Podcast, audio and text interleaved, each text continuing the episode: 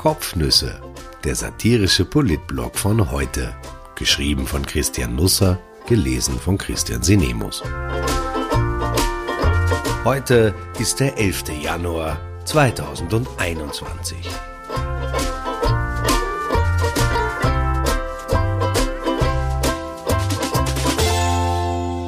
Der Kocher-Krocher. Die Aschbacher Ablöse, der Neue im Amt, was hinter den Kulissen lief und warum. Endlich wieder jemand in der Regierung mit einer anständigen Frisur. Das wird man ja wohl noch sagen dürfen, oder? Ich meine, Martin Kocher trägt das Haar vielleicht in Wirklichkeit auch so zurückgegelt wie Sebastian Kurz oder Gernot Blümel oder sogar wie Christine Aschbacher, die Arbeitsministerin. Sie erinnern sich. Aber bei Kocher sieht man es eben nicht. Er rasiert sich den Kopf, erfuhr man letzten April in Frühstück bei mir. Ich mag nutzloses Wissen. Sie haben kein Problem mit dem Friseur, hatte ihn Claudia Stöckel angeflaxt. Eitelkeit, was Aussehen betrifft, habe ich überhaupt nicht, antwortete der damalige IHS-Chef. Immer gefährlich, wenn Männer so etwas sagen. Die haben meistens die größten Spiegel im Badezimmer, aber ich will hier nichts unterstellen. Martin Kocher also. Mit der Besetzung des Experten überraschte Sebastian Kurz gestern viele. Insider hatten eher auf Andreas Gabalier, Stefanie Werger oder die Storkogler getippt. Der Planposten Arbeitsminister steht schließlich einem Steirer zu. Vätererbe. So aber wurde es ein Salzburger, 47 Jahre alt, vom Fach ist er auch. Gottlob standen bei der Pressekonferenz die rot-weiß-roten Fahnen im Hintergrund da, sonst wären Zweifel angebracht gewesen, ob die Szene überhaupt noch in Österreich spielt. Kocher kam als erster in den Saal. Eine drahtige Erscheinung, drei Tage Bart. Für Wange und Kinn hatte der Rasierer offenbar nicht mehr gereicht, sah man nach der Maskenabnahme.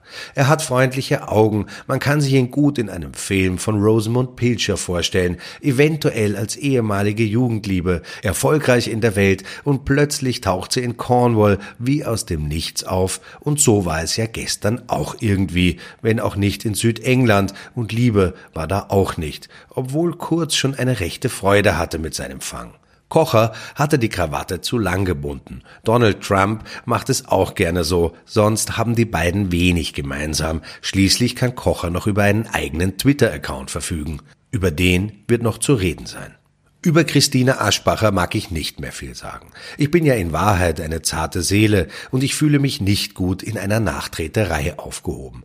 Natürlich könnte man ganze Kabarettprogramme mit dem Geschreibsel füllen, das sie zur Wissenschaft erhoben hat. Sie ist ja auch nicht unverschuldet in diese Situation geraten. Also hoppala, ich bin jetzt Magister und noch einmal hoppala, nun Doktor. Sie hat sich schon aktiv darum bemüht, weil es halt besser aussieht auf Einladungen und sich lässiger anhört, wenn einem der Oberkellner an den Platz führt. Dies auch noch in einer Pandemiezeit zu tun, in der andere um ihr wirtschaftliches Überleben kämpfen, ist frech. Aber man muss schon auch dazu sagen, Aschbacher ist von einem Amt zurückgetreten, das sie niemals hätte haben dürfen.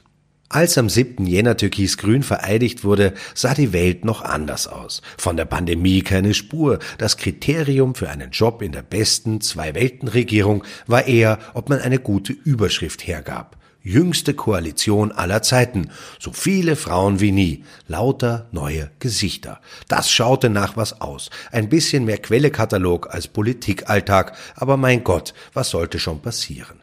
Arbeitsministerium, das versprach Betriebsbesuche, Werkbänke, viel Händeschütteln, Familie und Jugend dazu, das roch nach Broschüren und Studien, Präsentationen Dienstag 11 Uhr, einer APA und fertig. Im Gesundheitsministerium war es ja nicht anders. Ich erinnere mich noch lebhaft daran, als Rudolf Anschober ein paar Journalisten erklärte, dass er nun durch die Bundesländer touren wolle, um sich deren Sorgen und Nöte anzuhören. Tatsächlich fuhr er nirgendwo mehr hin, außer mit der Eisenbahn heim nach Linz und Retour. Wir nicht einmal das. Aschbacher war keine Erfindung von Sebastian Kurz, aber es war auch nicht so, dass er unter Anwendung der chinesischen Tröpfallfolter zu ihrem Engagement gezwungen wurde. Als ein Minister gesucht wurde für eine Kompetenz, die irgendwie übrig geblieben war, da tauchte der Name auf, aber Aschbacher war mit ihrer Familie auf Skiurlaub und zunächst unerreichbar. Wenn sie nicht innerhalb der nächsten paar Stunden zurückgerufen hätte in Wien, dann wäre ihr 2020 etwas mehr Zeit geblieben, um ihren oder unseren wissenschaftlichen Ansprüchen Genüge tun zu können. Sie wäre nicht Ministerin geworden, auch die Seepocken hätten ihre Ruhe gehabt, aber es kam anders, wie so oft im Leben. Ich war mit Christine Aschbacher im vergangenen Sommer frühstücken. Ich habe schon einmal davon erzählt. Das Café Ansari in der Leopoldstadt liegt gleich hinter ihrem Ministerium. Sie wollte mich treffen. Ich weiß bis heute nicht genau warum. Ein zweiter Termin für Anfang Dezember vereinbart kam nicht mehr zustande. Ich ahne nun weshalb. Im Sommer war im Freien ein Tisch reserviert worden. Ich war früher da. Als die Ministerin kam, nahm niemand im Gastgarten Notiz von ihr. Ich stand auf und streckte ihr aus einem Instinkt heraus die Hand entgegen. Sie wusste nicht, ob das eine Falle sein könnte, schaute mich an, dann die Hand, wieder mich, schließlich fiel mir mein Blödsinn auf. Wir setzten uns und redeten. Aschbacher sprudelt über vor Freundlichkeit. Sie ist nett, für ein 20-jähriges Matura-Treffen eine Idealbesetzung. Aber in ihrem Kopf gibt es drei Gehirnhälften. Die zwei, die alle haben, in unterschiedlichen Abfüllmengen halt, und eine für die Marketingsprüche, die ist bei Aschbacher bis zum Rand oben gefüllt. Ich hoffe, es gelingt ihr, in ihrem weiteren Leben sich davon zu lösen. Aus ihrem Amt schälte sie sich am Wochenende heraus, reichlich spät. Donnerstagabend war ruchbar geworden, dass ihre Studienarbeiten von Pippi Langstrumpf abgenommen worden sein dürften und ihre Alma Mater bestenfalls die Villa Kunterbund sein könnte. Am Samstag um 13 Uhr schließlich huschte die Arbeitsministerin ins Kanzleramt. Sebastian Kurz erwartete sie. Die beiden redeten rund eine Stunde lang unter vier Augen. Aschbacher wirkte schwer angeschlagen. Ihren Rücktritt hatte sie längst angeboten. Er war auch sonst schon beschlossene Sache. Um 15 Uhr traf sich dann das Kernteam von Kurz zur Krisensitzung. Zunächst galt es, die Kommunikation für die nächsten Stunden festzulegen. Wie bringt man Aschbacher ohne gröbere eigene Schäden aus dem Amt? Wie schlägt man aus der Nachfolgeregelung Profit? Kabinettschef Bernhard Bonelli, VP-Generalsekretär Alex Melcher, Medienspin-Dr. Gerald Fleischmann, Berater Stefan Steiner sind da. Pressesprecher Johannes Frischmann ist zugeschaltet. Eine Liste für die Aschbacher Nachfolge wird erstellt. 15 Namen stehen drauf. Vier bleiben schließlich übrig. Die Runde ist sich rasch einig. Martin Kocher ist die beste Wahl. Die beste Wahl sitzt um 21.30 Uhr daheim in seiner Wiener Wohnung über einer wissenschaftlichen Arbeit, als das Telefon klingelt. Der Kanzler ist dran. Der Aschbacher Rücktritt längst in allen Medien.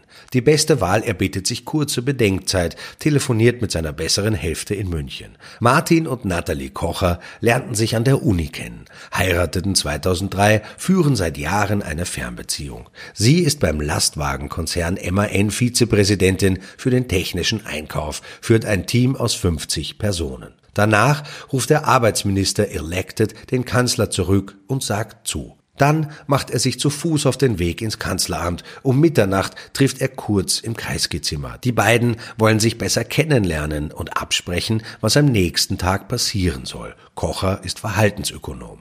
Sonntag spricht sich in der Früh schnell herum. Es wird nicht bis Montag dauern, ehe das Aschbacher Erbe geregelt ist. Um 11 Uhr unterrichtet Kurz via Videokonferenz den ÖVP-Parteivorstand. Knapp nach 13 Uhr, also fast auf die Minute 24 Stunden nach dem Rücktritt seiner Arbeitsministerin, stellt er in einer Pressekonferenz ihren Nachfolger vor. Kocher und der Kanzler pflegen das Du, reden sich mit lieber Sebastian und lieber Martin an. Viel erfährt man nicht. Kocher hat ein paar zerknüllte A5-Zettel vor sich am Pult liegen. Stichworte stehen drauf. Ehe er das erste Mal seine neue Funktion erwähnt, schaut er kurz nach unten. Da hat er sich wohl Arbeitsminister notiert. Dann präsentiert er den Österreicherinnen und Österreichern und allen in Österreich Lebenden holzschnittartig seine drei Vorhaben.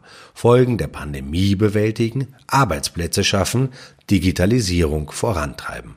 Am Abend ist er beim Bundespräsidenten geladen. Es ist davon auszugehen, dass Juli und Van der Bellen ihre helle Freude mit der Kurzwahl haben.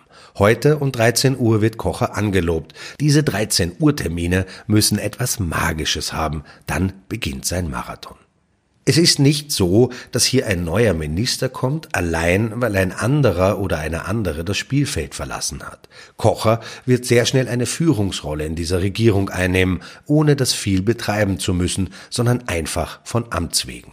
Kaum ein Ministerium wird nach der Pandemie so entscheidend sein wie seines. Es geht die Wirtschaft wach zu küssen, Jobs zu erhalten und zu schaffen, Wachstum anzukurbeln. Es ist eine Mammutaufgabe und wer dabei die Ärmel aufkrempelt und losläuft, landet schnell im Revier von anderen. In dem von Finanzminister Gernot Blümel etwa oder dem von Wirtschaftsministerin Margarete Schramböck, wenn es um Digitalisierung geht, dann in den Feldern von Schramböck, Tourismusministerin Elisabeth Köstinger und Umweltministerin Leonore Gewessler, denn diesen Ressorts wurde die Digitalisierung schlampig zugeteilt. Kurz, selbst geht ein hohes Risiko ein. Kocher wirkt auf den ersten Blick spröde, gleichzeitig schlau, belesen, kompetent. Es wird ihm viel mediales Wohlwollen entgegengeschlagen. Er ist ein Mann für die oberen Plätze des Politbarometers, dort, wo der Neid am größten ist. Es ist jetzt nicht so, dass ich kurz um seinen Job Sorgen machen muss, das wäre albern, aber alles im Leben ist im Fluss. Ich glaube, ich bin jemand, der sehr behende an Dingen arbeitet und sich nicht abbringen lässt von strategischen Plänen, erzählte Kocher auf Ö3. Dann fügte er eine Schnurre seines Unidoktorvaters in Innsbruck an, der er habe gesagt, wenn man in einem Ministerium bei der Tür hinausgeworfen wird, muss man beim Fenster wieder hineinsteigen. Ich glaube nun nicht, dass Aschbacher morgen gewaltsam in ihr ehemaliges Ministerium eindringt, aber über Kocher sagt die Anekdote einiges aus. Der neue Mann im Amt lässt sich gut vermarkten. Auf Twitter postete er jüngst Fotos seines Christmas Run in Altenmarkt Zauchensee.